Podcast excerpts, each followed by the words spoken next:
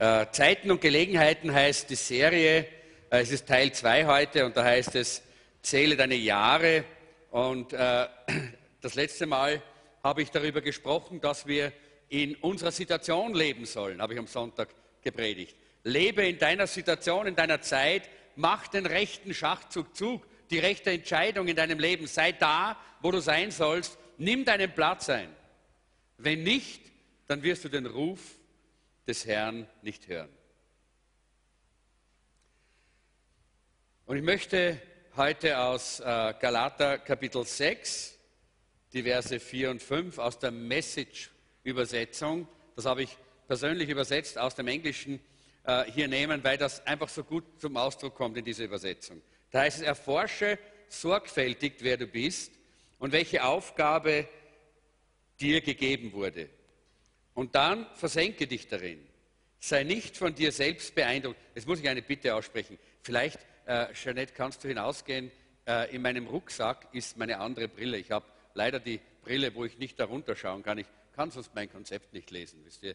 Ich bin da schon ein bisschen äh, angewiesen an Hilfe. Vielen Dank, dass du mir, äh, dass du meine Augen aufrichtest.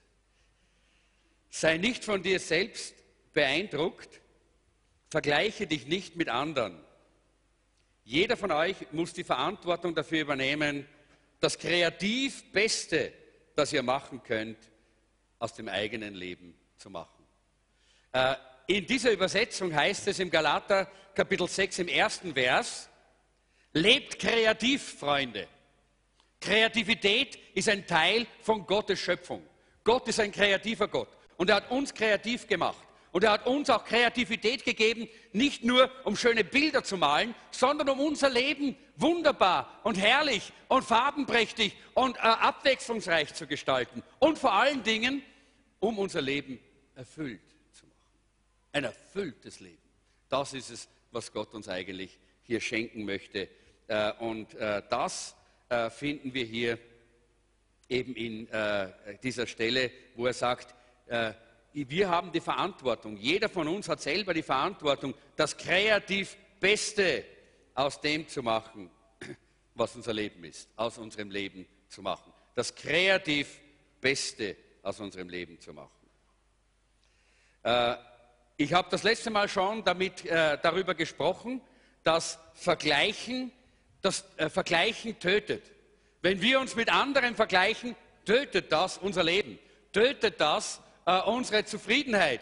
Wir werden nicht zufrieden sein können, wenn wir, äh, wenn wir äh, uns immer wieder vergleichen. Und wenn du, äh, wenn du da, das als Gewohnheit hast, es gibt Menschen, die haben das als Gewohnheit, die vergleichen alles, was sie tun, mit den anderen. Die vergleichen alles, was sie haben, mit dem, was andere haben. Immer vergleichen sie, ständig. Äh, was sie sind, was sie haben, was sie tun, alles vergleichen sie. Und wenn das deine Gewohnheit ist, dann musst du heute aufhören. Die musst du heute ablegen, diese Gewohnheit, weil diese Gewohnheit zerstört dein Leben. Zerstört deine Zufriedenheit. Deshalb ist es sehr wichtig, dass wir hier auch diesen, äh, diese, diese Haltung einnehmen. Wir wollen das nicht. Finde heraus, wer du bist und dann vertiefe dich darin, sagt hier Paulus in dieser Stelle. Versenke dich darin. Finde heraus, wer du bist, und zwar äh, in beide Richtungen. Unterschätze dich nicht auf der einen Seite, sag nicht, ich bin gar nichts, ich habe nichts, ich kann nichts, aber auf der anderen Seite überschätze dich auch nicht. Hier in der Übersetzung heißt es, sei nicht von dir selbst beeindruckt. Kennt ihr solche Leute, denen man begegnet, die sind so von sich selber beeindruckt? Ja? Die sind so von sich selber überzeugt und, und die haben so einen riesen, eine riesen Meinung von sich selber und überschätzen sich ganz, ganz mächtig. In beide Richtungen sollten wir das nicht tun. In beide Richtungen sollten wir das nicht tun. Dankeschön, ja, das geht auch, ja. Das ist zwar nicht die, die ich eigentlich dachte, aber sie geht schon. Gut, aber ich glaube, ich komme mit der schon zurecht. Ich hoffe, dass der Nebel verschwindet, der da drauf ist. Das werden wir auch noch kriegen. Den tun wir weg, den Nebel. Das ist nämlich meine Brille, die ich, meine Reservebrille, die ich nicht so oft verwende. Da machen wir noch gerade schnell ein bisschen, da tun wir den Nebel weg. So. Gut. Ja, ich sehe schon viel besser. Sehr gut. Ja, es schaut ja schon aus. Ja, nicht mehr wie Bäume. Jesus, bei dem, das war bei dem Mann bei Jesus auch. Der hat auch gesagt, ich sehe Menschen wie Bäume. Gell? Aber jetzt schaut er schon wieder aus wie Menschen. Geht schon. Nummer eins, erster Punkt hier. Wie du die Zeit siehst, das prägt deinen Weg. Und ich glaube, wenn wir äh, noch einmal ganz kurz zurückgehen zu dem Punkt, äh, wo Paulus sagt, wir sollen einander, wir sollen uns selber äh, kennenlernen, da hilft dir die Gemeinde. Da hilft dir auch die Live-Gruppe. Deshalb gibt es heute diese Möglichkeit, sich in einer Live-Gruppe einzuschreiben. Und das gilt auch für alle am Internet. Wir werden auch die Live-Gruppenliste öffentlich machen, dass Leute, die in unsere Live-Gruppen kommen wollen, sich eintra eintragen können und mit dabei sein können. Die Live-Gruppe hilft dir, dass du dich kennenlernst. Und auch die Gemeinde und die Predigt ist dazu da. Der Heilige Geist wirkt in der Predigt, im Wort und wir lernen uns dabei besser kennen. Erstens, wie, die, wie du die Zeit siehst, prägt deinen Weg. Ich habe da eine kleine Statistik gefunden, die gibt es leider nicht über Österreicher, ich habe sie über Amerikaner hier. Äh, ein durchschnittlicher Amerikaner lebt ca. 25.550 Tage. Äh, wenn äh, dieser Amerikaner seinen 70. Geburtstag feiert, oder wenn du äh, so jemand bist und ich glaube, es wird ja ähnlich sein in Österreich, mit Österreich. Ist ja nicht so viel anders. Die Lebenserwartung in Österreich und in Amerika ist in etwa gleich. Wir, die, die Länder sind ja nicht so verschieden. Also wenn du dann deinen 70. Geburtstag feierst, dann warst du 23 Jahre lang schlafend in diesen 70 Jahren. 23 Jahre deiner 70 Jahre hast du verschlafen. Ja, das ist der Grund, warum ich schaue, dass ich mit wenig Schlaf auskomme. Weil mir das irgendwie gegen den Strich geht. Äh, zweitens, du hast 70 Jahr, 17 Jahre hast du gearbeitet von diesen 70 Jahren. Elf Jahre hast du ferngesehen oder gespielt, irgendwelche Spiele gespielt, einfach dich so äh, vergnügt. Elf Jahre lang. Sechs Jahre warst du auf Reisen von diesen 70 Jahren, irgendwo hin, bist irgendwo hingefahren, irgendwo hingereist. Und zwei Jahre hast du dich vorbereitet auf Reisen, vorbereitet äh, auf, äh, auf den Tag, vorbereitet auf irgendwelche Dinge, äh, die in deinem Leben kommen und passieren. Und ein Jahr von den 70 Jahren warst du in der Gemeinde. Wenig, hä? Wenn man denkt, dass eigentlich du hier das Wesentliche und Wichtige bekommst, was du brauchst für dein Leben, dass du glücklich bist, dass du ein erfülltes Leben hast, dann muss man sagen, hey, das ist eigentlich, eigentlich schlimm, dass das so wenig ist. Gell? Aber so ist es eben. Die Frage ist, ist das wirklich das, was ein erfülltes oder bedeutendes Leben ausmacht? Macht das ein erfülltes Leben aus? Ist das ein bedeutendes Leben? Die Frage ist, was wirst du mit deinem Leben tun? Wirst du einfach auch dein Leben so abspulen wie hier der Durchschnitt oder hast du andere Prioritäten in deinem Leben? Du hast drei Alternativen, eigentlich nur drei Alternativen. Du kannst dein Leben verbringen, eben 23 Jahre, nochmal zurück, zurückgehen nochmal, 23 Jahre schlafen, 17 Jahre arbeiten, 11 Jahre Fernsehen, 6 Jahre reisen, 2 Jahre vorbereiten, ein Jahr in der Gemeinde. Du kannst entweder dein Leben so einfach nur verbringen, ja, oder du kannst auch dein Leben vergeuden. Kannst du auch. Dein Leben vergeuden würde bedeuten, dass du äh, vielleicht äh, die Statistik änderst und sagst, du schlafst nicht 23 Jahre, sondern 50 Jahre von den 70 äh, oder du spielst äh, und fernsehst nicht elf Jahre, sondern 30 Jahre äh, von den 70 Jahren, dann hast du dein Leben vergeudet. Kannst du auch machen. Oder, und das ist die dritte Alternative, du kannst dein Leben investieren. Und ich möchte dir heute vorschlagen, dass du den tollsten Gebrauch deines Lebens machst, indem du dein Leben investierst. Und zwar in etwas, was größer ist als dein Leben. Dort soll man das Leben investieren.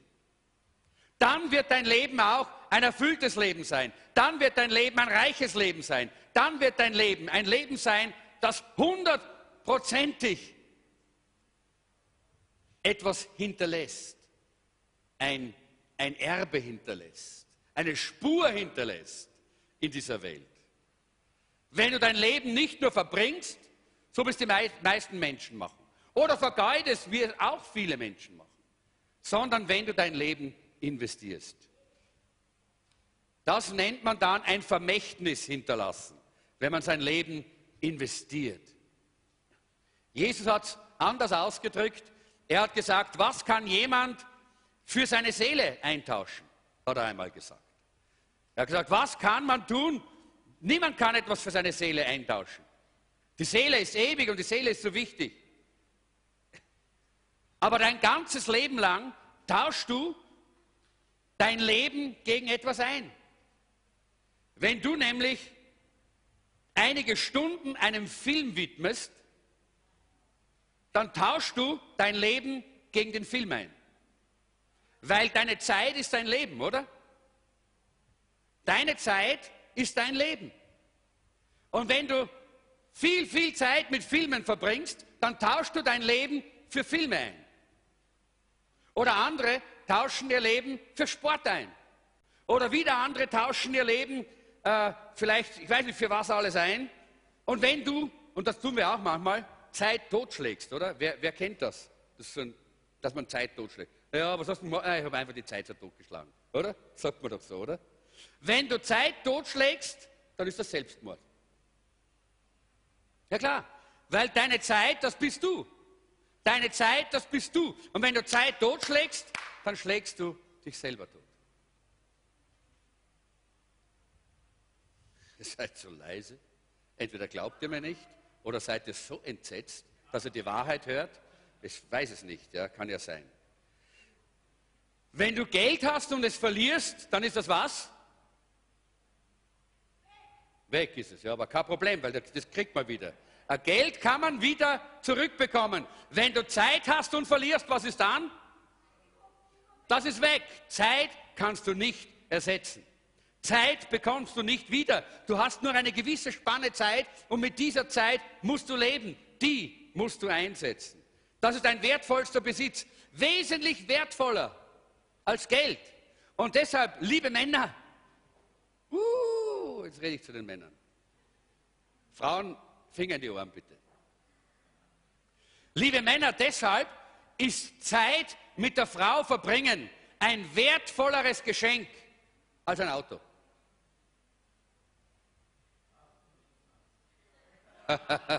Hast du das Auto gekauft? Okay.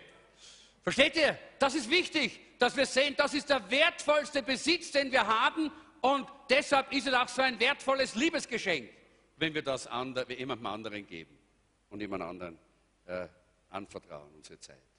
Wie wirst du diese Zeit gebrauchen? Galater Kapitel 6, 7 äh, bis 10, da sagt hier äh, der Apostel Paulus, und wieder kommt das aus der Message-Bibel, ihr habt das auch in euren Unterlagen, lasst euch nicht verführen, niemand macht Gott zum Idioten. Was jemand pflanzt, das wird er ernten.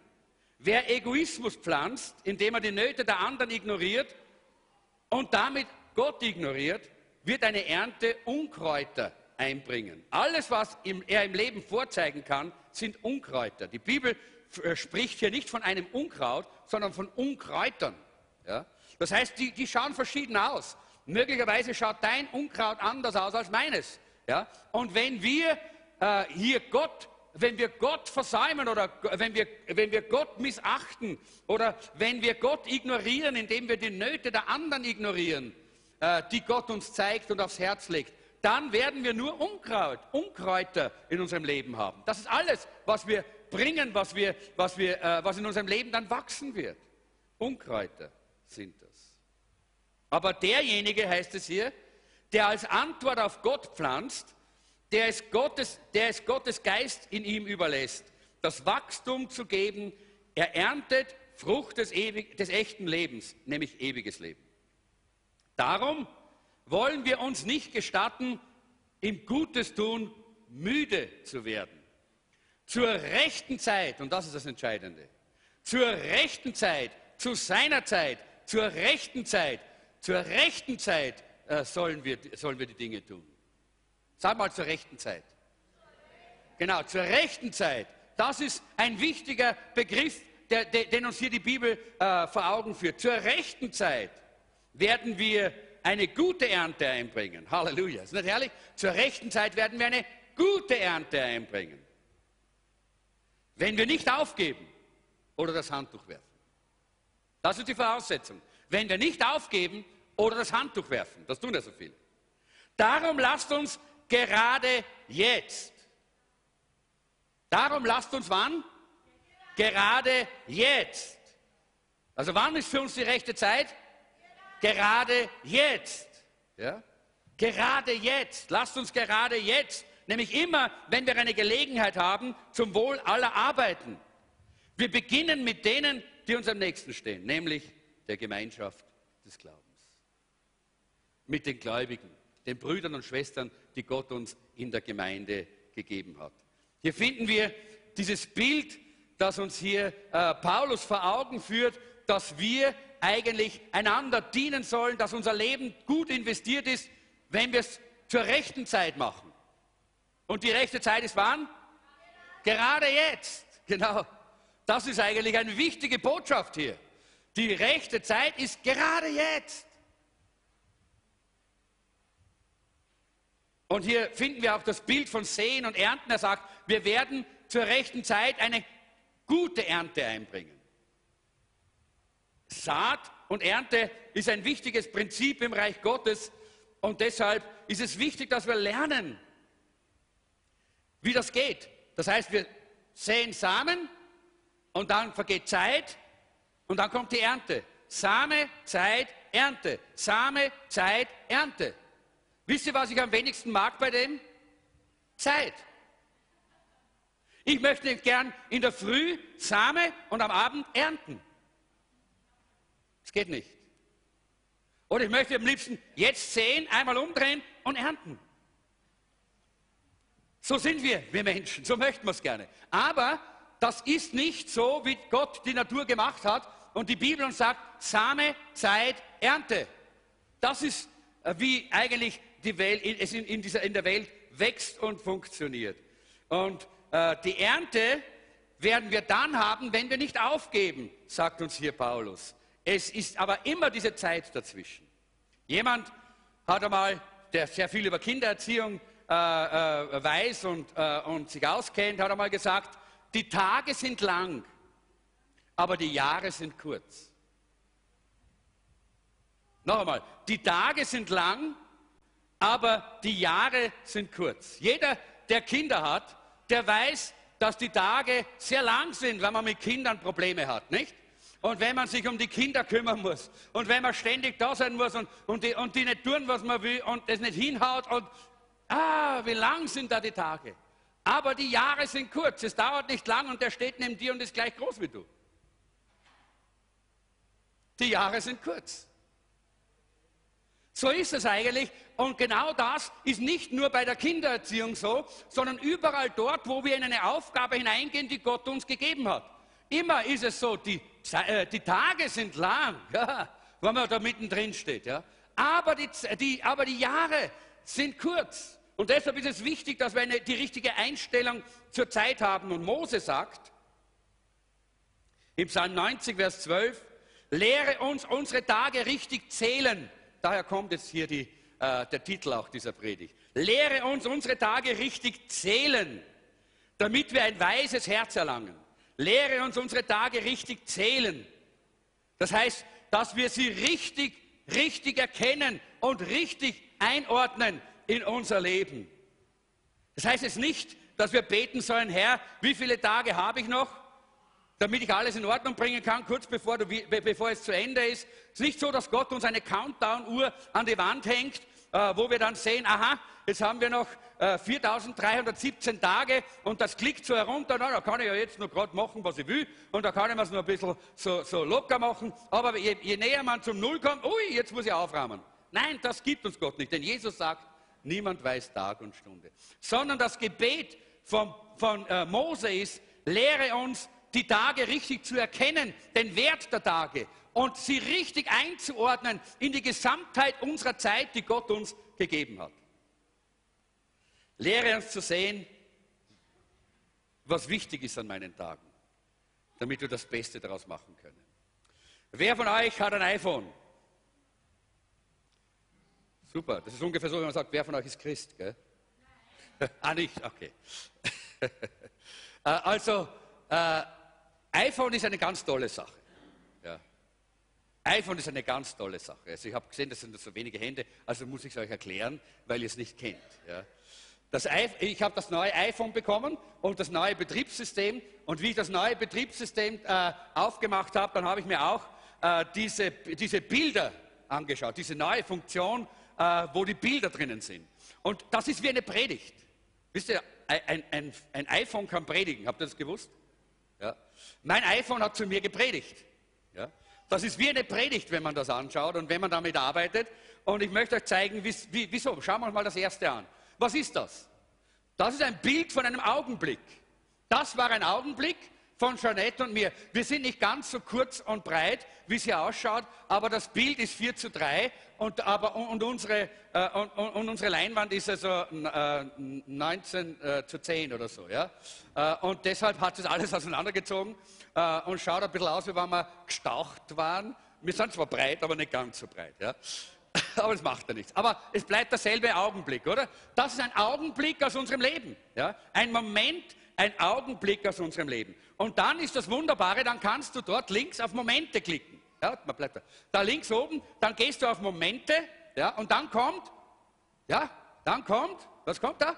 Uh, ja, genau. Dann kommen die Momente. Plötzlich siehst du die ganzen Momente vom 2. und 3. November, die damals eingefangen worden sind. Da gibt es jetzt nochmal, ich habe immer, ich habe mein iPhone immer quer und hoch äh, für euch äh, fotografiert, damit ihr es besser seht. Mach mal das nächste Bild. Das ist das Hoch. Äh, da seht ihr die Momente von 2. bis 3. November, alles, was, was damals wert war, aufgenommen zu werden. Und da ist unter anderem auch der Moment drin, den wir vorher gesehen haben. Ja? Und dann hast du dort oben ein, noch ein, so ein, äh, einen, einen Pfeil und da steht Sammlungen. Und dann gehst du auf Sammlungen und schau mal, und plötzlich hast du die Sammlung von 20. Oktober bis 1. November. Äh, da hast du eine ganze große Sammlung. Bleib noch mal zurück, danke. Siehst du? Äh, und da siehst du, da, da stehen dann, die, da stehen dann äh, nur mehr so große Züge drüber. Und du siehst schon fast nicht mehr, welche Augenblicke und Momente da drinnen sind. Aber es ist das große Bild, was damals zwischen 20. Oktober und 6. November in unserem Leben passiert ist. Und dann klickt man nochmal auf die Jahre. Erstmal noch diese, diese nochmal die Sammlung hier, wie man hier sieht, und dann die Jahre. Und siehst du, das ist alles, was in, im Jahr 2013, 14 für uns wichtig war. Und seht ihr den Überblick? Äh, da ist plötzlich ist dann die, sind die Vereinigten Staaten und Moldau und die Tschechische Republik auf einer Ebene. Da ist nicht mehr so wichtig, ist eins groß, das andere klein. Plötzlich ist das alles zusammen. Plötzlich hat man den Überblick. Gib mal die nächste. Da gibt es dann sogar, äh, da gibt's dann sogar, da ist dann Schneitzelreuth und Baku ist auf derselben Ebene, nicht? Wer kennt Schneitzelreuth? Niemand kennt Schneitzelreuth. Na bitte. Schneitzelreuth ist auf dem, auf dem, im, am kleinen deutschen Eck vor Lofer, zwischen Salzburg und Lofer, gibt es ein, kleine ein kleines bayerisches Dorf. Da gibt es ein Kloster, eine Kirchen äh, und, und ein Wirt und das heißt Schneitzelreuth. Und Schneitzelreuth steht auf derselben Ebene wie Baku äh, und wie Birmingham äh, und äh, weil, weil, plötzlich ist das alles da drin. Ja? Und seht ihr, das ist eine Predigt geworden für mich. Genauso müssen wir lernen, dass wir unsere Zeit sehen.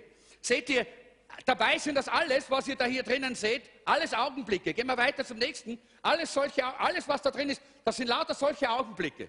Das waren Augenblicke, die wir erlebt haben. Alles drinnen in diesem Jahr. Und das nächste, Augenblicke. Ja, der kleine Hund war auch dabei im Augenblick.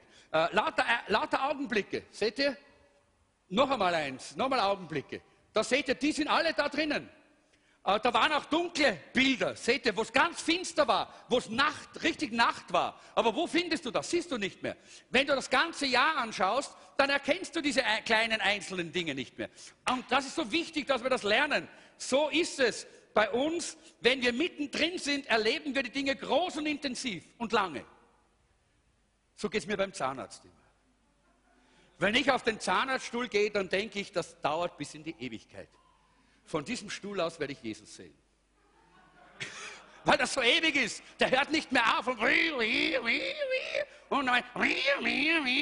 und, ich, ich, ja, versteht ihr? So lange. Und wenn ich dann zurückschaue auf das Jahr, dann ist der Zahnarzt nur eine Stunde von diesem Jahr gewesen. Der ist dann irgendwo da drin und den, den erkenne ich gar nicht. Kann mich nicht mal gar nicht, ganz erinnern, wie das Gefühl war. Ist da drin. Versteht ihr? Wie wichtig es ist, dass wir lernen, die richtige Perspektive auf unsere Zeit zu haben. Und das hat das, diese, äh, die, dieses Programm zu mir gepredigt. Die richtige Perspektive auf unsere Zeit.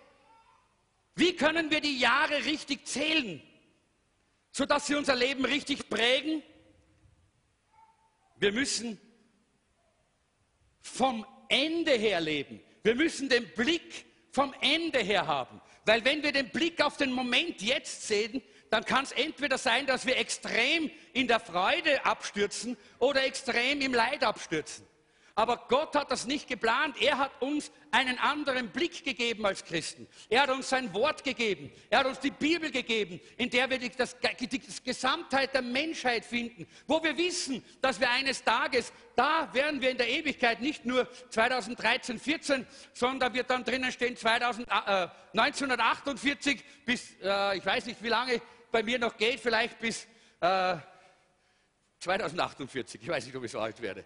Ja, aber jedenfalls alles, meine ganze Lebensspanne wird dann da drin sein und das wird alles nur mehr so kleine, kleine, kleine Miniaturbilder äh, sein. Ja, es ist wichtig, dass wir die guten Dinge, dass wir die bewahren, dass wir die nicht über Bord werfen, dass wir uns de, de, deren bewusst sind. Aber auf der anderen Seite ist es auch wichtig, dass wir die ganze Perspektive haben dass wir wissen, die einzelnen Dinge sind nicht so groß und so wichtig, dass sie unser Leben kaputt machen dürfen oder unser Leben aus dem Gleichgewicht werfen dürfen.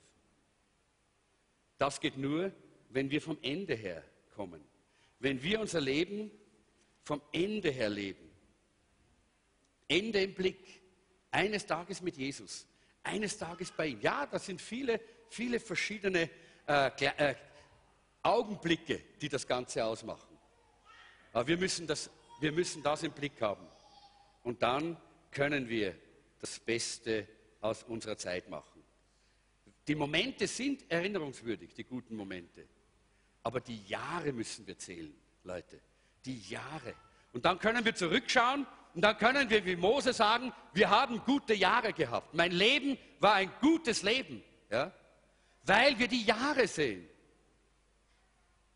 und damit Gottes Segen auch wirklich äh, auch weitergeben können, auch darstellen können in unserem Leben. Jeder von uns möchte das gerne das Beste aus seiner Zeit machen. Und deshalb ist es wichtig, dass wir die Zeit auch ein bisschen besser verstehen. In der Bibel gibt es zwei Arten von Zeit. Ich hoffe, dass sich das bei, euch ein bisschen einprägt. Ich mache jetzt keine Werbung für iPhone, das gibt es sicher in anderen, äh, bei anderen Plattformen eine ähnliche Funktion für Bilder.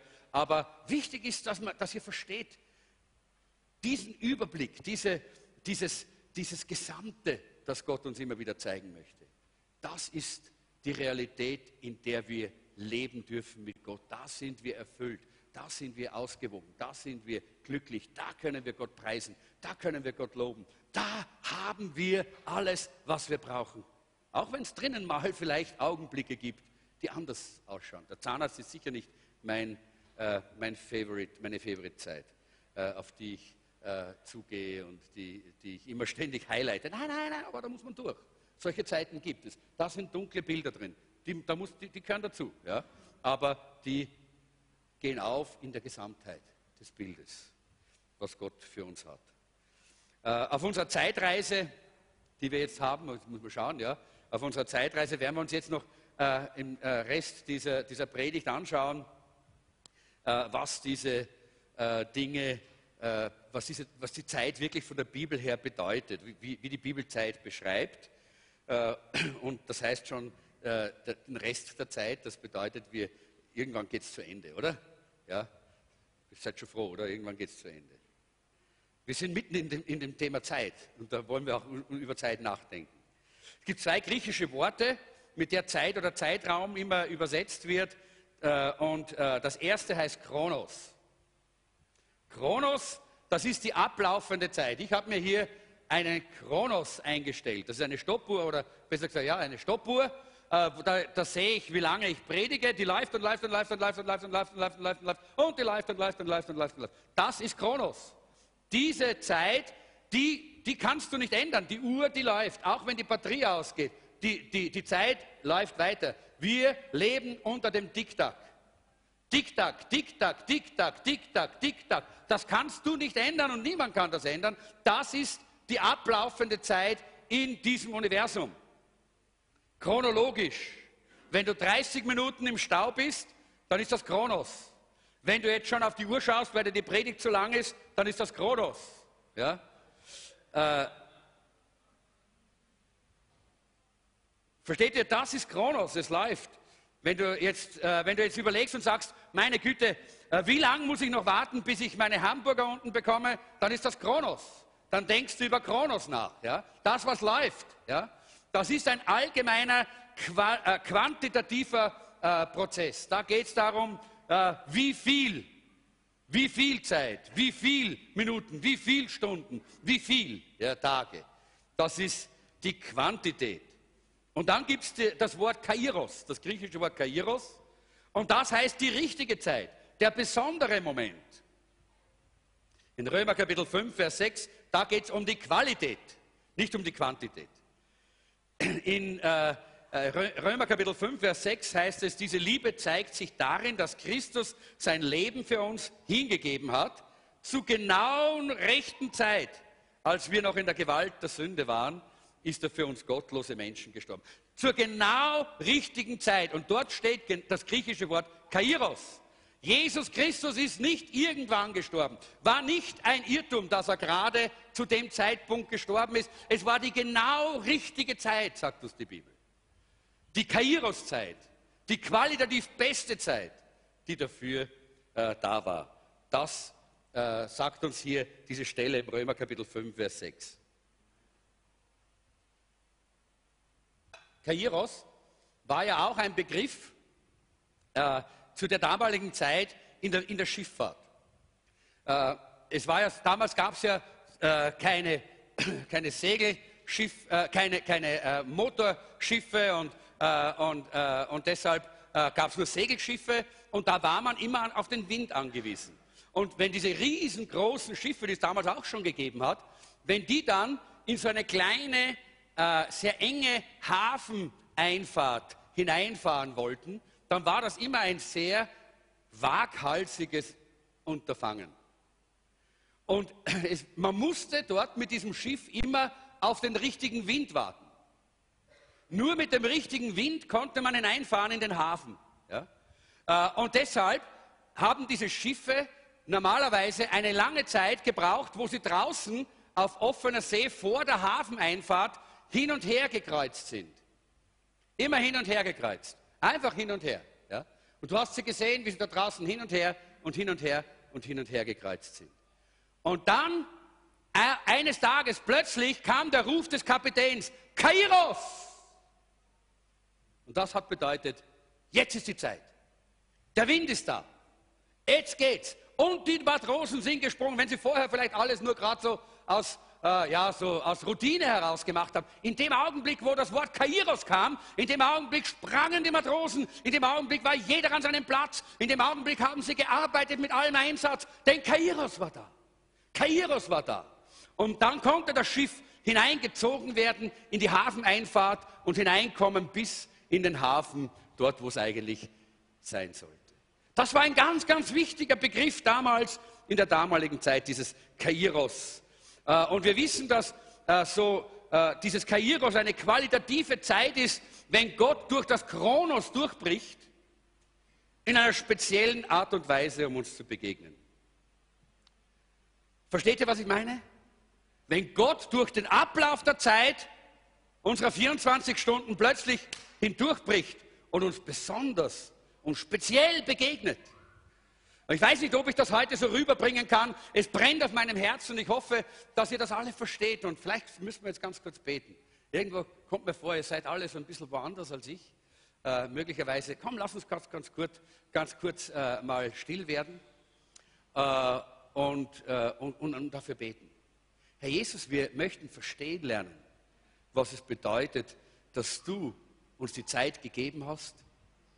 Und wir bitten dich, hilf uns zu verstehen, was du heute zu uns reden willst. Heiliger Geist, komm und gib mir die Botschaft, die jeder Einzelne braucht. Herr, ich möchte heute deine Post für jeden Einzelnen hier lesen. Gib mir Weisheit und Salbung dafür. Und gib allen ein offenes Herz. Amen.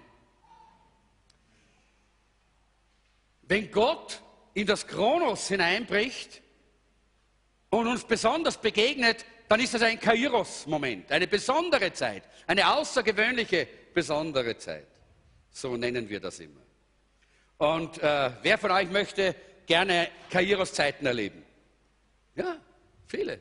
Schön. Gut. Mehr äh, Momente, wo Gott durchbricht. Mehr Besonderes, wo wir Gott erleben. Und Jakob hat gesagt, wahrlich die Gegenwart des Herrn ist hier, als er dort war und dort geschlafen hat und den, äh, sein, seinen Kopf auf dem Stein hatte und plötzlich ist der Himmel aufgegangen. Da hat er gesagt, wahrlich die Gegenwart des Herrn ist hier. Das war seine Kairos-Zeit. Und manchmal haben wir so ein bisschen eine Insidersprache als Christen und dann sagen wir, ja, wir hatten eine besondere Gottesbegegnung da. Oder Gott ist gekommen. Ja? Äh, oder das ist ein göttlicher Moment gewesen, dieser Augenblick. Das sind Kairos-Momente. Ihr kennt alle Kairos-Momente, oder? Ihr wisst alle, wovon ich spreche. Ich habe viele solche Kairos-Momente äh, und jetzt müssen wir nicht zurückgehen, aber wenn ich zurückschaue, dann habe ich in diesem, in diesem Jahres äh, in diesem, in diesem, Jahresüberblick meines Lebens viele solche kleine Momente und Augenblicke, die Kairos-Momente darstellen. Denke an den Anfang meiner, meiner Begegnung mit Gott. Äh, das war ein Kairos-Moment, als ich dort äh, vor vielen, vielen Jahren, 1971 war das genau, da an diesem heißen Tag äh, dort äh, auf die Votivkirche zugegangen bin und mir so heiß war, dass ich einfach gedrängt gefühlt äh, war, dort hineinzugehen in die Votivkirche, weil ich mir vorgestellt habe, da drinnen ist es kühl, da kann man sich ein bisschen abkühlen. Und ich bin hineingegangen und wisst ihr, da war Gott schon da. Er hat schon gewartet. Er hat das alles vorbereitet. Und als ich mich dort hingesetzt habe und als ich dort angefangen habe zu, äh, zu überlegen, wie man betet, hat Gott klar und deutlich in mein Leben hineingesprochen. Eine Kairos-Zeit, ein Kairos-Moment, der mein Leben verändert hat. Kairos-Momente sind solche Augenblicke, die unser Leben verändern, die uns nicht gleich sein lassen, wie wir vorher waren. Das sind Kairos-Zeiten und Kairos-Momente. Und dann äh, denke ich an einen anderen, äh, einige Jahre später, als ich schon äh, mit dem Herrn gegangen bin und da war ich auf der Bibelschule und dann kam ich nach Salzburg und bin das erste Mal in so eine freie Christengemeinde hineingegangen. Und ich habe die Tür aufgemacht und bin hineingegangen und der Prediger, der Pastor, der vorne gesprochen hat, Nikolaus Betschel war sein Name, er ist in der Zwischenzeit schon beim Herrn, er hatte gerade eine prophetische Rede von Gott empfangen und der Heilige Geist hat durch ihn geredet. Und ich habe mir gedacht, wo hat er meine Lebensgeschichte gelesen? So klar war das und so deutlich und so genau, dass ich gesagt habe, wo hat er meine Lebensgeschichte gelesen? Aber ich bin das erste Mal in diese Kirche gekommen. Das war ein Kairos-Moment, ein Augenblick, wo Gott geredet hat, ein Augenblick, der mein Leben ganz besonders wieder geprägt hat. Das ist wahrscheinlich auch einer der Gründe, warum ich in diese Bewegung dann gelandet bin. Oder ich denke, viele, viele Jahre später, als wir in, äh, in, in, Schweden gewohnt haben, äh, wir haben dort äh, ein Jahr lang waren wir als Familie in Schweden. Ich habe dort eine Ausbildung für christliche Medien gemacht, äh, weil wir ja christliches Fernsehen und christliches Radio damals produziert haben und in Österreich herausgestrahlt haben äh, auf äh, verschiedenen Kanälen. Und da musste ich diese Ausbildung machen, um als Produzent anerkannt zu werden. Äh, und wir waren dieses Jahr dort gewesen und während des Jahres war uns nicht klar, wir haben vorher in der Steiermark, in der schönen Ste grünen Steiermark gewohnt, äh, immer das grüne Herz Österreichs, nicht, schlägt immer gleich. Jetzt einige sagen, uh, ich gehe auch, wer ist, noch, wer ist noch Steirer da? Komm her, ein paar sind Steirer. Ja, ich bin da so ein bisschen halber da oder ein Viertel zumindest. Eigentlich komme ich aus Salzburg, aber wenn man mal in der Steiermark war, hat man ein bisschen einen grünen Touch. Äh, und jedenfalls, wir sind dann von der Steiermark nach Schweden gegangen und dann haben wir uns dort gefragt, was kommt dann? Gott, wo willst du uns nachher haben? Wo sollen wir dann hingehen? Wie geht es weiter? Und wir haben dort gebetet und wir haben dort äh, überlegt und plötzlich kam eine Zeitschrift von Österreich mit einem Artikel über Wien. Ja?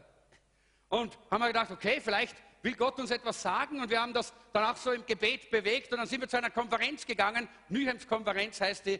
Dort waren, wie viel sind dort? 10.000, 15.000, 20.000 Leute. Und da gab es einen Büchertisch, so einen Tisch mit verschiedenen Büchern und wir sind dort vorbeigegangen bei den Büchern und ich habe so einfach eines Mal genommen und habe ein bisschen drin geblättert und komme direkt auf ein Bild von Wien und, äh, und eine Geschichte über Wien und, äh, und das Evangelium in Wien. Ja? Und klar war es mir, wie Gott geredet hat, dass Gott gesagt hat, du sollst nach Wien gehen. Ja? So, solche Momente, das sind Kairos-Momente, wo Gott das Kronos durchbricht, den Ablauf der Zeit durchbricht und spricht hinein in unser Leben und redet sehr persönlich oder begegnet uns in einer ganz besonderen Art und Weise. Oder ich erinnere mich, ich äh, glaube, Jeanette wird sich auch daran erinnern, es gab da äh, so Ende der 90er Jahre eine druckvolle Zeit in unserem Dienst und in unserem Leben, wo äh, wir einfach durch eine schwierige Situation gegangen, bin, äh, gegangen sind miteinander als ganze Familie. Und ich weiß nicht, wo wir unterwegs waren, aber wir waren irgendwo auf der Autobahn unterwegs und wir haben damals gebetet, haben gesagt, Herr, alles hat so ausgeschaut, wie wenn wir ganz allein wären. Wir haben gesagt, Herr, wo bist du? Hast du uns auch verlassen? Äh, so, so, so, haben wir uns irgendwie gefühlt. Ja? Und wir sind da gefahren mit dem Auto und es war ein schöner Tag. Es war kein Regen, es war ein schöner Tag. Und plötzlich gab es einen riesen Regenbogen. Ohne Regen. Und Gott hat gesagt, ich bin mit euch. Ich habe euch nicht verlassen. Seht ihr, das sind so diese Kairos-Momente. Sind das Zufälle? Glaubst du, das sind Zufälle? Jeder hat das Recht, dumm zu sein, wenn er will. Aber äh, versteht ihr, wir, wir, wir müssen doch auch hier einfach erleben und sehen, Gott ist ein Gott, der lebendig ist. Und die, äh, die Dummen, sagt die Bibel, sprechen, es gibt keinen Gott. Oder es gibt keinen Gott, der redet. Oder da ist kein Gott, der uns begegnet. Das sind die Dummen. Ja? Aber wir wollen das Recht nicht in Anspruch nehmen, dumm zu sein, oder? Nein, wir glauben, dass es Gott gibt, oder? Wir glauben, dass er da ist. Wir glauben, dass er redet. Wir glauben, dass er Kairos-Zeiten gibt. Wir glauben das. Und wir wollen das auch in unserem Leben erleben.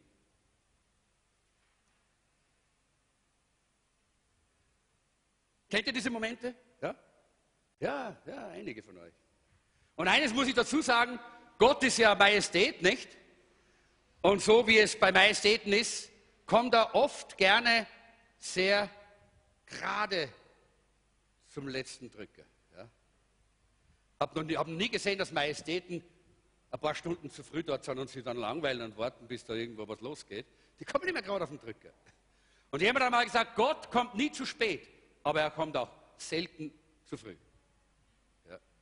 So, das ist Gottes Weg, wie er auch uns begegnet, wie er zu uns redet.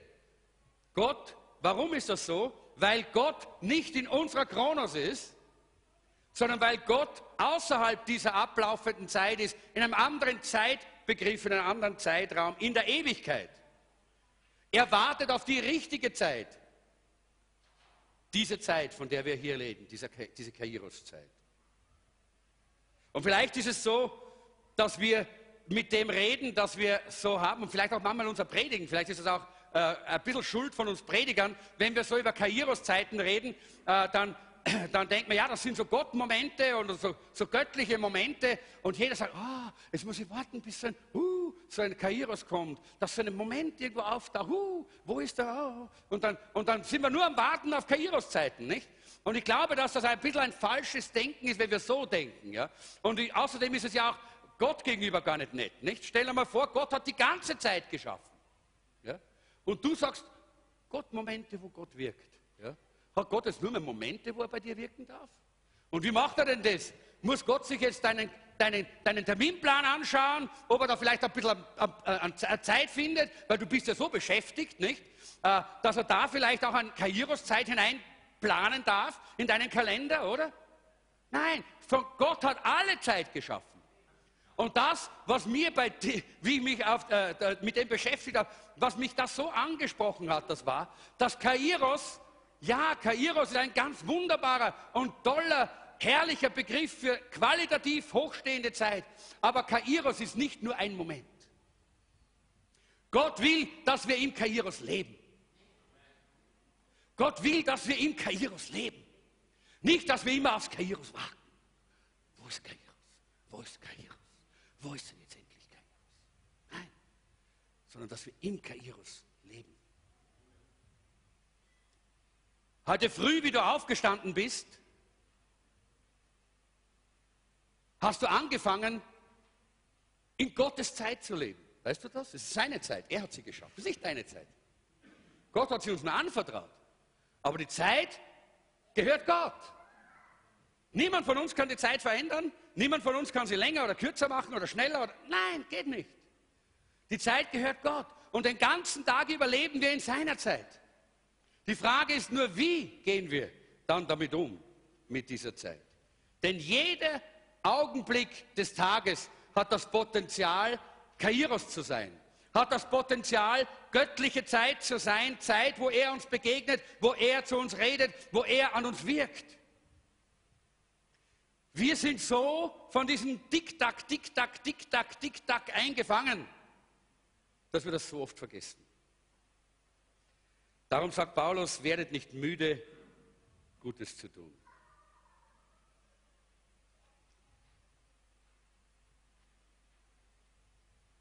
Wir wissen, dass Saat und Ernte etwas ist, was uns die Bibel immer wieder zeigt. Und wenn wir in unserem Leben den richtigen Samen äh, hineinwerfen, da, deine Gedanken, deine Worte, dein, dein, deine Handlungen, ist alles Samen, ja, den du in diesen Boden deines Lebens hineinsäst. Wenn du diesen Samen, den richtigen Samen hineinwirfst, dann wirst du auch die richtige Ernte ernten. Und wenn es Same ist, der Gott, äh, Gott im Zentrum hat, der Gott gefällig ist, dann wirst du auch Gott Momente ernten. Zeiten, wo du Gott nahe bist, wo du Gott begegnest, wo Gott in deinem Leben wirkt. Aber es braucht Zeit, weil es ist immer wie, wie, wie gesagt, ist es? Saat, Zeit und Ernte. Saat, Zeit, Ernte. Saat, Zeit, Ernte. Saat, Zeit, Zeit, Zeit, Zeit, Zeit. Manchmal ist die Zeit so lang, ja, dass uns langweilig wird, oder? Das ist so. Aber es ist wichtig, dass wir verstehen, Gott weiß, wann die richtige Zeit ist, wann die beste Zeit ist. Die Ernte kommt auf jeden Fall. Gott möchte uns sagen, wenn du ein aufrichtiges Herz hast, dann komm rüber in meine Zeit, sagt Gott. Komm von dem Tick-Tack, Tick-Tack, Tick-Tack, Tick-Tack, Tick-Tack, Tick-Tack, von dem du versklavt bist. Da, da, brauchen wir noch zehn Kalender und, na, und dann, dann, haben wir drei, vier Kalender schon überbucht äh, und wissen nicht mehr, wo wir noch die Zeit hernehmen sollen, damit wir die restlichen Termine auch noch unterbringen. Und dann kaufen wir noch sowas, da gibt es auch noch Kalender drauf und dann noch ein iPhone, da gibt es auch noch Kalender drauf. Und dann haben wir überall Zeit, Zeit, Zeit. Wir haben überall Kalender, aber keine Zeit. Tick-Tack, Tick-Tack, Tick-Tack. Wir sind versklavt. Und wir vergessen, dass das nichts mit Qualität zu tun hat. Das ist nur Quantität. Das ist nur die ablaufende Zeit. Gott sagt, komm, wenn du ein offenes Herz hast, komm rüber in meine Zeit. Meine Zeit ist qualitativ hochstehende Zeit. Meine Zeit ist Kairos, sagt Gott. Meine Zeit ist Kairos. Und sehr oftmals, und das ist unser Problem, sehr oftmals versäumen wir die Kairos-Zeit Gottes. Wisst ihr warum? Weil, wenn wir sie anschauen, schaut sie aus wie Kronos. Sie ist nicht so außergewöhnlich. Da steht nicht ein Engel, da ist nicht immer ein, ein Regenbogen, da ist nicht immer irgendwo in einer Kirche ein, ein, äh, eine Statue, die plötzlich lebendig ist. Nein, das sind Ausnahmen. Aber Kairos ist unsere Zeit, in der wir leben können mit Gott. Leute, es braucht nicht immer diese außergewöhnlichen Dinge, aber Gott hat dir gesagt, du darfst, und das können wir das vielleicht Oft versäumen wir genau die kleinen, die kleinen Momente, weil sie aussehen wie Kronos. Wir versäumen den Baum, weil, weil er ausschaut wie ein Same. Und statt dass wir den Samen sehen, werfen wir ihn weg und werden nie einen Baum sehen. Wir versäumen das Übernatürliche, weil es ausschaut wie das Alltägliche. Wenn wir immer darauf warten, dass wir erst so, hu, hu, hu. ihr kennt das ja Christen auch, gell? die müssen immer erst so, hu, hu, und dann, erst, dann ist scheinbar die Kraft da. Ja? Dann werden wir entweder Gefühlsduseln werden ja? und, und, und vollkommen irrationale, verrückte Christen sein. Ja? Oder wir werden die Kairos-Zeiten nicht erleben, die Gott für uns hat, nämlich unsere Lebenszeit erfüllt von der Gegenwart Gottes, erfüllt von seinem Wirken. Jeden Tag, jeden Augenblick, jede Stunde. Gott will, dass wir es lernen. Es heißt hier, und das ist das Wunderbare, äh, und das ist, äh, da kommen wir gleich zu Punkt 3, aber ich möchte vielleicht vorher noch sagen, das Wunderbare ist, dass Gott Kairos in, unser, in unserem Leben hineingelegt hat, da, dass, wir, dass wir selber annehmen können. Gott ist immer da. Wisst ihr, manche, ein Beispiel, ja, manche fahren mit dem Auto irgendwo hin äh, und, äh, äh und, und, sagen, oh, ich fahre nach Hause, vielleicht spät am Abend, ja, nach dem Gottesdienst, hast du noch Putzdienst gehabt, fährst du spät am Abend nach Hause und dann betest, sagst, Herr, bitte gib mir einen Parkplatz direkt vor der Eingangstür. Und du fährst hin und boom, der Parkplatz ist da. Und dann sagst du, Halleluja, Kairos. Das war eine Kairos, ein Kairos-Moment. Aber ich sage dir eines, lieber Freund und lieber Bruder, du brauchst nicht den Parkplatz direkt vor der Türe, um Kairos zu haben. Vielleicht stehst du vier Straßen weiter weg, aber du, dann kannst du sagen, danke Herr, dass ich hier stehe, vier Straßen weiter weg, weil du hast für mich heute eine Begegnung geplant. Du gehst mit mir durch die Straßen, du gibst mir die Salbung und die Vollmacht für die Menschen zu beten, die in diesen Wohnungen wohnen. Du hast mir einen Auftrag gegeben, gerade hier Licht zu sein auf diesem dunklen Pfad. Du bist da, Kairos ist hier, weil du mit mir bist. Halleluja. Leute, das ist, was wir lernen dürfen. Kairos ist nicht das Uhuhu, der Übercharismatiker, sondern Kairos ist der Plan Gottes für unser alltägliches Leben. Halleluja. Halleluja. Das liebe ich bei meinem Gott. Er ist nicht kompliziert und er ist nicht verrückt. Manche glauben, dass es ist, aber er ist es nicht. Drittens, wie kannst du, und damit schließen wir, wie kannst du göttliche Momente in der alltäglichsten Situation schaffen? Das ist, dass du sie erkennen und annehmen musst. Erkennen und annehmen. In Apostelgeschichte 12, ich lese jetzt diese Stelle nicht, die könnt ihr selber lesen zu Hause, da lesen wir, wie Petrus im Gefängnis war. Und dort im Gefängnis, da war er ja angekettet und er, war, und, und er sollte dort zum, äh, zu einer Gerichtsverhandlung geführt werden. Und in der Nacht kommt der Engel und gibt da so, so ein bisschen einen Tritt und sagt, hey, Petrus, steh auf. Und die, die, äh, die Ketten sind abgefallen und die Türen gehen so einfach auf und, und er geht da mit dem raus und er denkt, ich tram, ja, ich tram, ja. Das haben wir auch schon manchmal gedacht, gell, wenn Gott mit uns ist. Und dann ist er draußen und wie er draußen ist, plötzlich wird ihm klar, ja, das war Wirklichkeit. Da war der Engel da, der hat mich da rausgeführt. Denkt na super.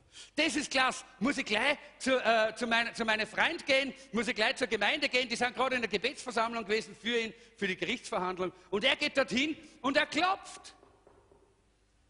Und da geht eine, eine, eine Dienerin, geht dorthin, Rehe, glaube ich, heißt sie, gell?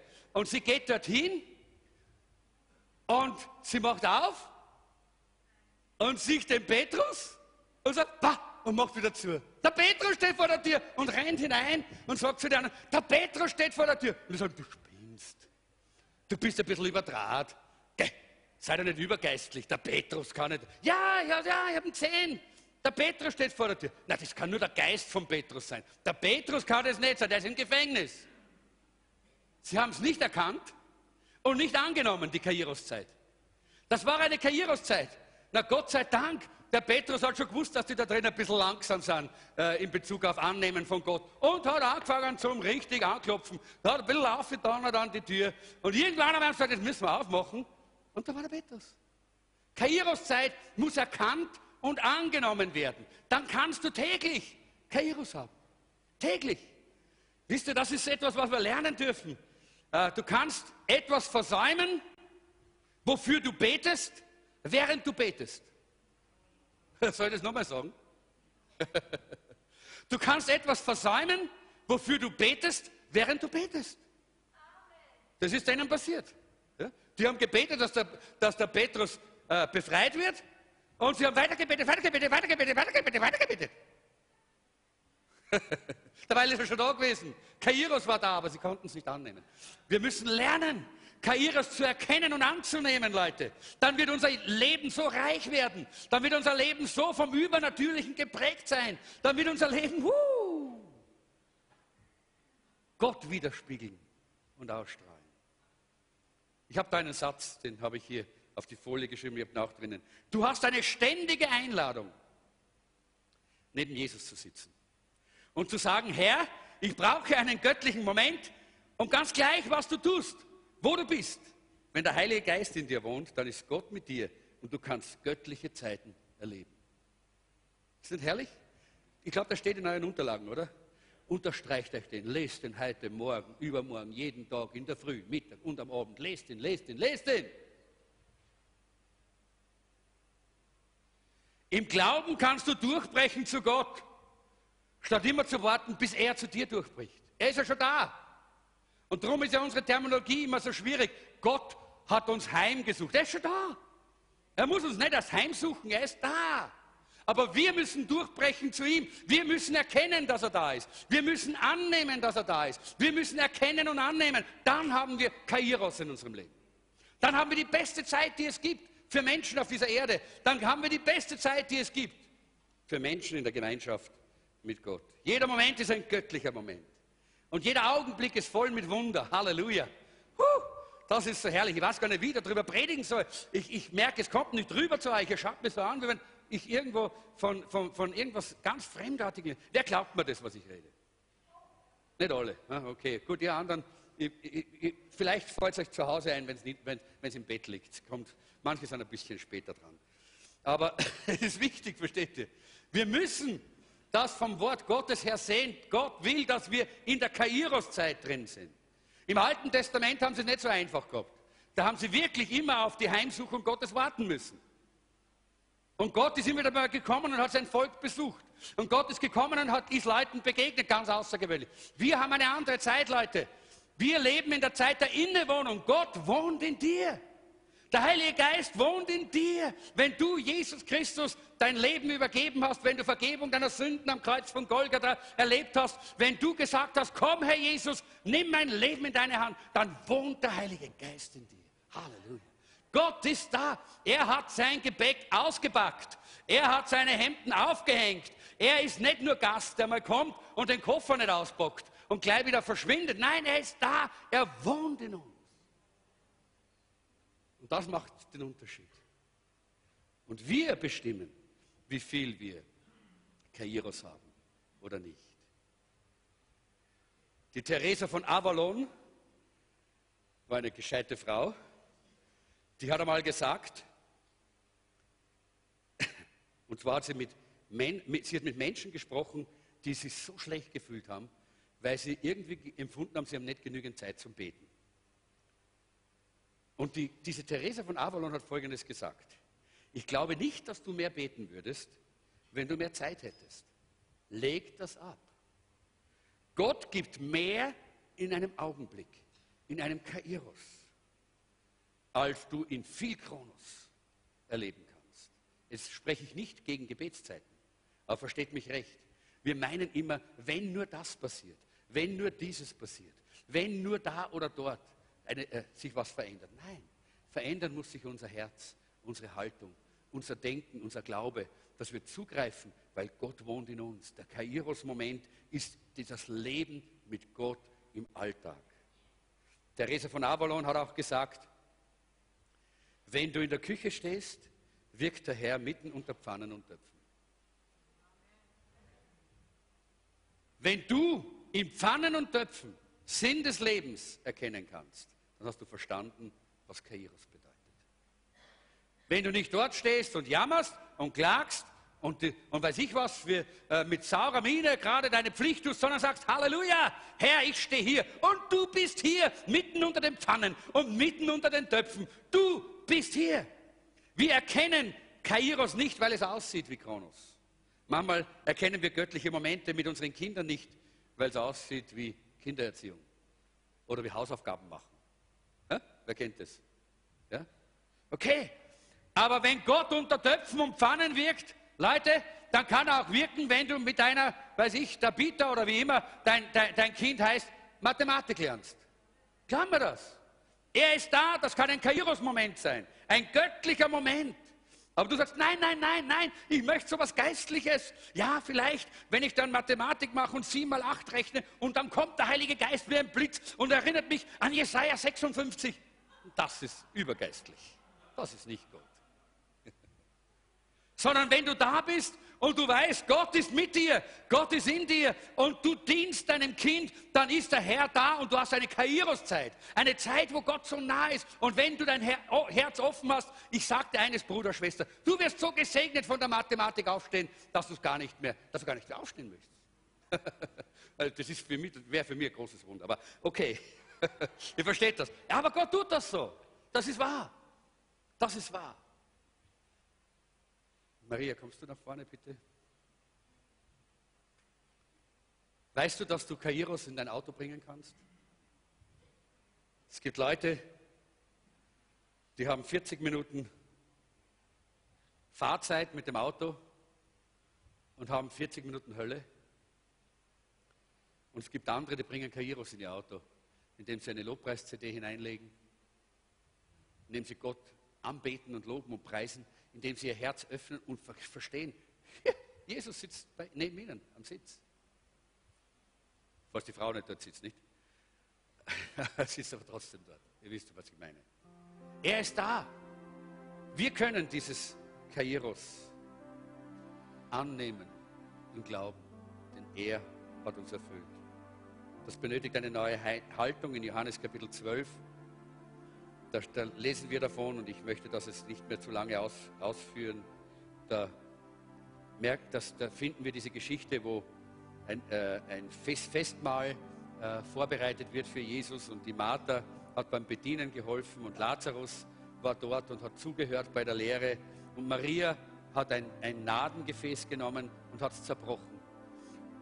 Und aufgekocht ist worden für Jesus, kann man vorstellen, von der Martha enorm. Und niemand hat sich geärgert oder aufgeregt. Und Lehre hat Jesus weitergegeben. Ja? Und Lazarus ist dort gesessen und niemand hat sich aufgeregt. Aber in dem Augenblick, wo jemand gekommen ist und sein Bestes Jesus gegeben hat, da sagen sie, das darf nicht geschehen. Das ist eine, äh, wie heißt es hier, äh, äh sie waren entrüstet. Er meinte entrüstet. Proteste. Denn das war die Zukunft dieser Frau.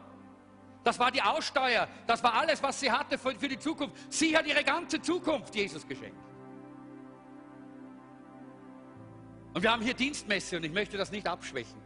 Ich glaube, jeder Christ soll ein Diener sein und dienen. Keine Frage. Das geht zurück zum Anfang, wo ich gesagt habe, wenn wir die Nöte und Bedürfnisse der anderen ringsherum übersehen, übersehen wir Gott und dadurch haben wir keine Karriereszeit.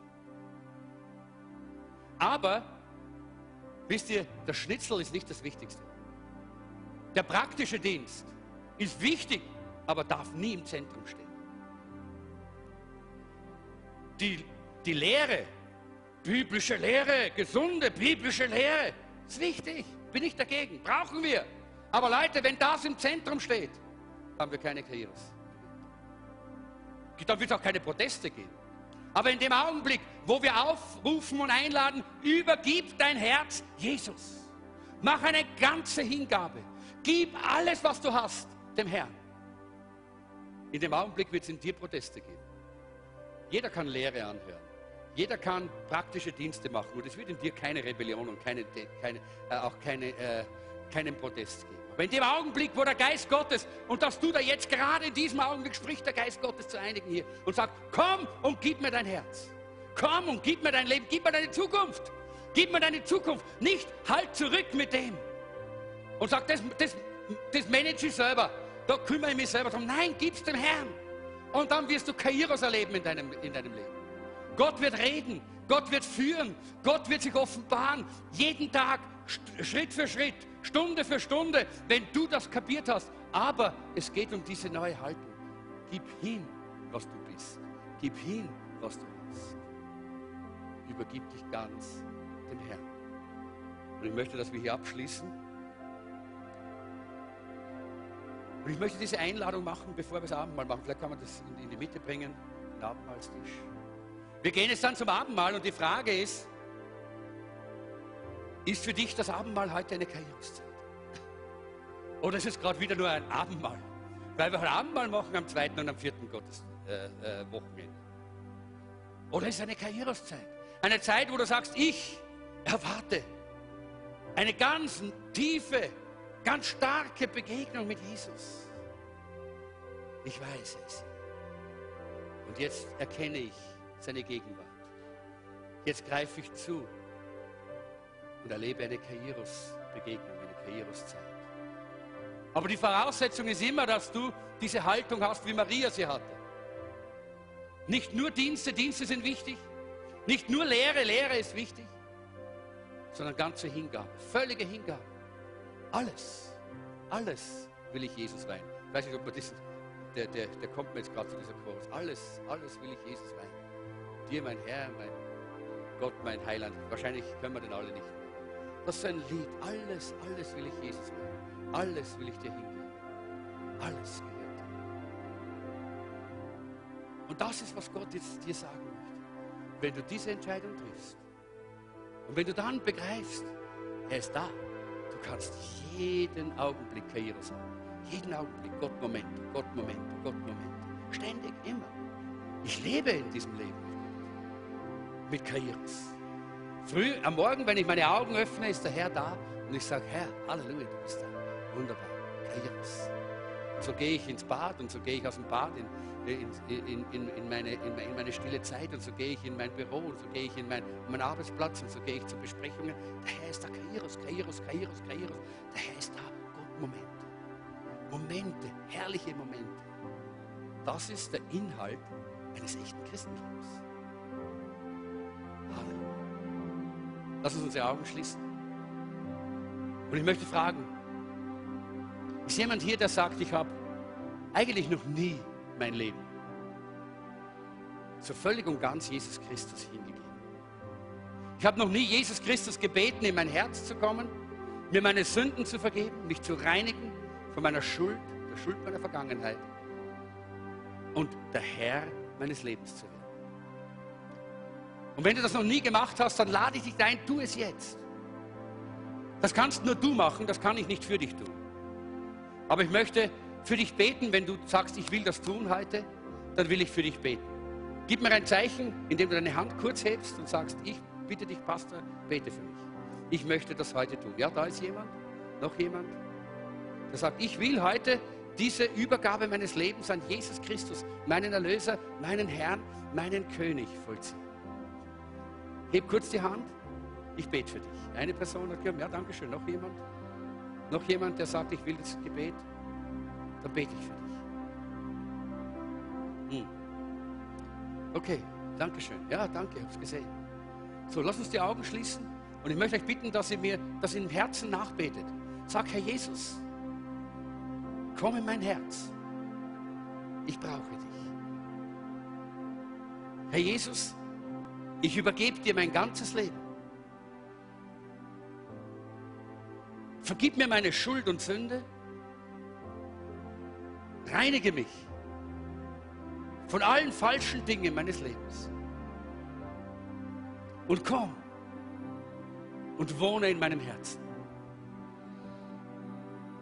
Die Bibel nennt das, dass wir uns vom Licht, von der Finsternis zum Licht bewegen. Dass wir uns bekehren von der Finsternis zum Licht. Wenn du das gemacht hast, dann möchte ich dich einladen, dass du ganz besonders nachher in diesen VIP-Corner kommst da draußen. Wir wollen dir gerne auch ein Geschenk mitgeben, wollen gerne auch mit dir noch Kontakt haben. Aber ich glaube, es gibt auch unter uns Leute, die einfach gespürt haben heute, ja, ich brauche neu, eine, neue, eine erneuerte Haltung, damit auch ich im Kairos leben kann. Damit mein Leben voll ist von dieser Gegenwart Gottes, von diesem Wirken Gottes, von diesem Kairos, das Gott für mich hat. Und ich möchte einfach einladen, wenn du sagst, ich möchte heute neu dieses Nardenglas, dieses, dieses, dieses Fläschchen zerbrechen und dieses Öl ausgießen über Jesus. Mein Leben, meine Zeit, mein, das ist deine Zeit. Meine Zeit gebe ich dem Herrn. Meine Zeit schenke ich Jesus. Mein Leben übergebe ich ihm. Und wenn du das tun möchtest, weil du sagst, ich habe da etwas zurückgehalten und jetzt möchte ich es ganz machen. Und gib mir auch ein Zeichen, ich möchte für dich auch beten. Kurz. Okay, eins, zwei, drei. Es sind einige, die das machen, für die wir beten. Danke, da hinten auch. Vier, fünf, sechs, sieben. Wenn du rauskommen möchtest aus deiner Kronos, Tick-Tack, Tick-Tack, Tick-Tack Besessenheit, hinein in ein Leben des Kairos, dann möchte ich jetzt für dich beten. Noch jemand? Ja, das ist eine ganze Reihe von Händen. Okay. Lass uns gemeinsam aufstehen. Dann bete ich für alle, die die, Hand, die Hände gehoben haben. Hebt nochmal die Hand auf, zum Zeichen, dass ihr annehmt, dass ihr erkannt habt und dass ihr annehmt jetzt. Okay?